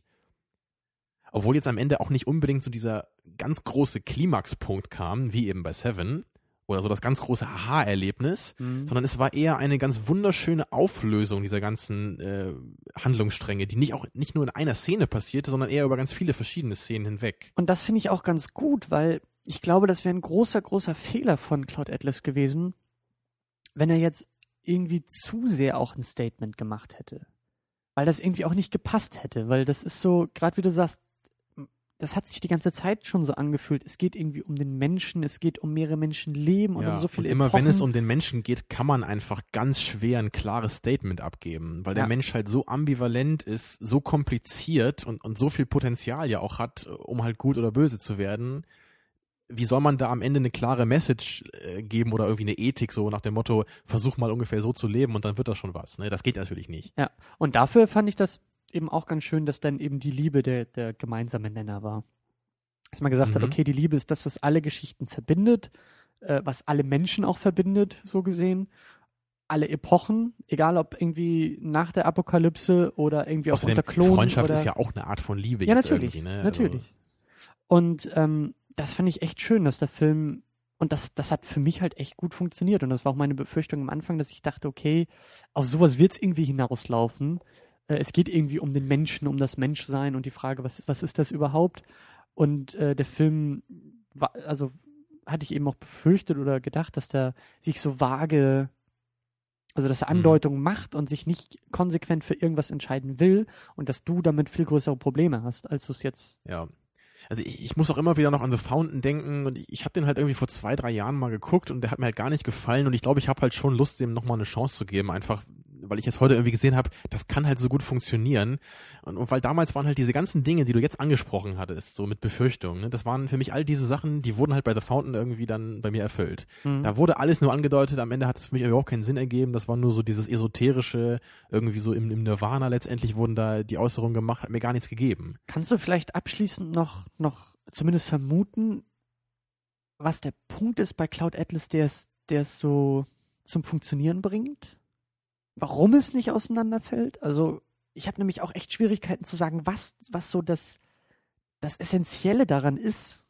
Meinst du jetzt noch inhaltlich oder eher so auf dieser handwerklichen Ebene? Vielleicht, äh, ich weiß ja nicht, ob's, ob, ob die eine Richtung irgendwie für dich äh, ausschlaggebend ist oder so. Also wichtig ist halt immer, wenn man so einen Film macht, der ja wirklich jetzt mit so einer ganz äh, ungewöhnlichen Erzählstruktur arbeitet, dass man eben nicht das Gefühl hat, wie zum Beispiel bei Catch 44, dass das eigentlich nur so eingestreut ist, um den Film interessanter zu machen. Das werfen ja auch viele Leute irgendwie Memento vor, was halt völlig unangemessen ist, weil ja das Konzept um Memento ja gerade ist ja diese Erzählstruktur. Ja, Die Geschichte wurde ja um die Erzählstruktur gebaut und nicht andersrum. Bei Catch 44 ist es halt überhaupt nicht so.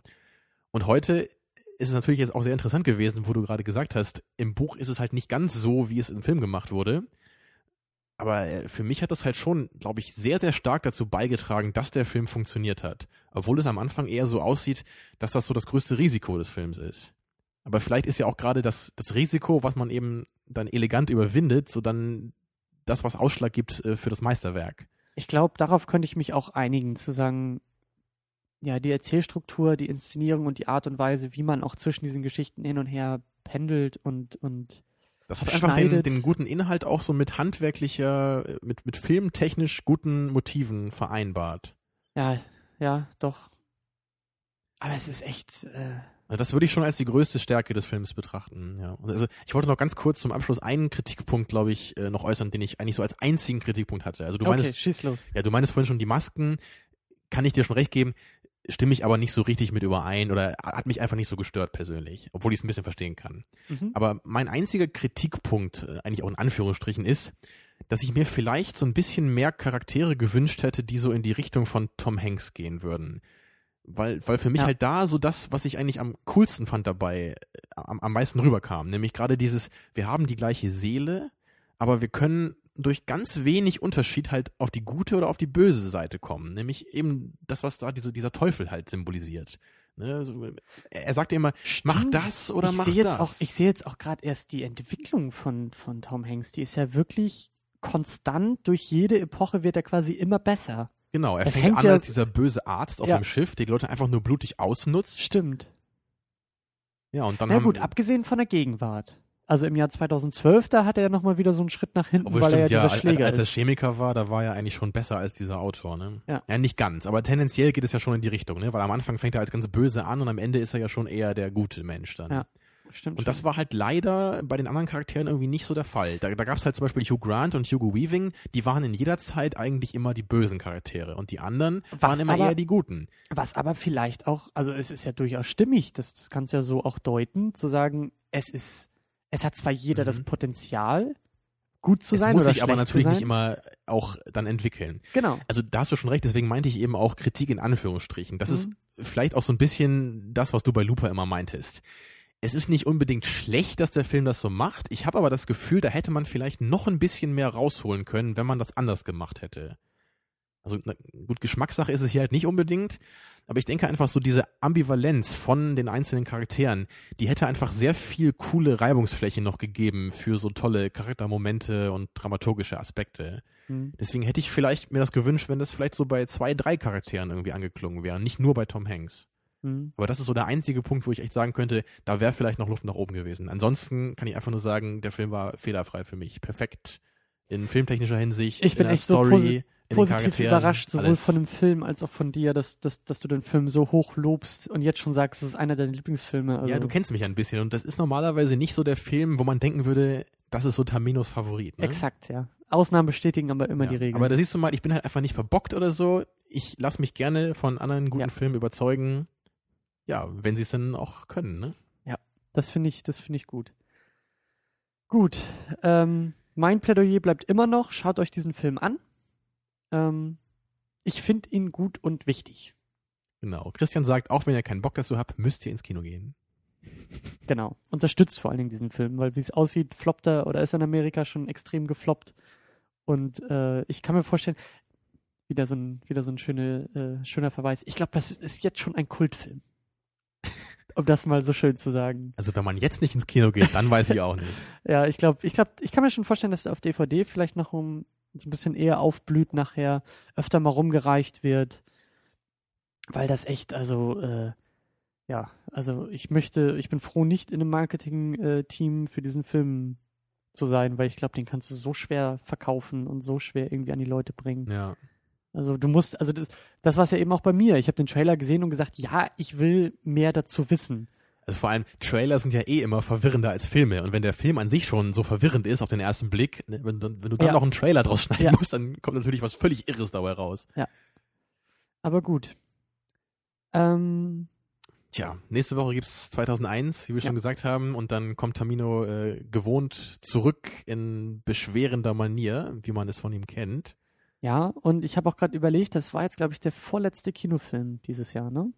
Wir haben noch einmal, äh, wir müssen noch einmal nach Mittelerde und dann, Gehen wir kurz vorbei, ja. ja, ganz, ganz kurz nur. Was, gehen, was gucken wir denn noch dieses Jahr? Also im Kino glaube ich nichts mehr. Ja, ne? Also nur noch den Hobbit. Genau. Und dann, Ja, und im Ist- Januar kommt ist das dann Django ja Unchained natürlich. ja, das ist ja alles im nächsten Das ist Jahr. ein neues Jahr, das ist Genau. ein anderes Buch, ne? Exakt, Ein anderer Handlungsstrang, könnte man sagen. genau, Das machen dann unsere Wiedergeburten. exakt. Ich wollte eigentlich nicht sterben bis dahin, aber. Ach so, äh, Oder hattest du irgendwas an Silvester das. mit mir vor? Also, gut, äh, in diesem Sinne hoffen wir, dass wir nächste Woche immer noch am Leben sind. ich wollte dich mit einem lebendigen Oktopus ersticken, so wie ein äh, Oldboy in deiner Lieblingsszene. Ich, Und jetzt kann er Lassen wieder nicht das. schlafen heute Nacht. doch, das, nee, kann ich auch nicht durch den Energy Drink. Also das äh, war auch keine so schlaue Idee, jetzt noch irgendwie sowas sich reinzupumpen. Ähm, aber gut, nächste Woche 2001. Ich freue mich jetzt schon auf die Diskussion. Das wird echt super. Und ähm, bis dahin müsste auch das Ergebnis für das äh, Hörervoting da sein. Ja, es ist immer noch unglaublich spannend. Also Ja. äh, The Thing und Ghost Dog liegen irgendwie zwei Stimmen auseinander. Also wenn ihr da was ändern wollt, momentan ist The Thing noch vorne. Ja. Ich habe echt, ich hab echt Probleme, das auszusprechen. The Thing. Das Ding.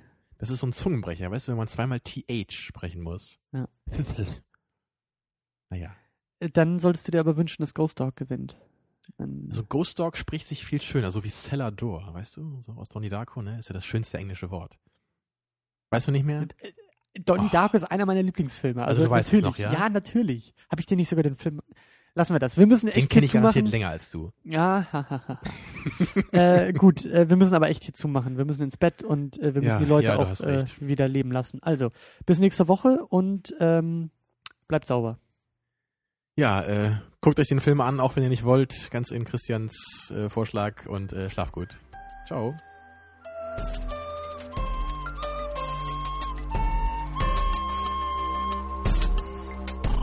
Second unit. Second unit.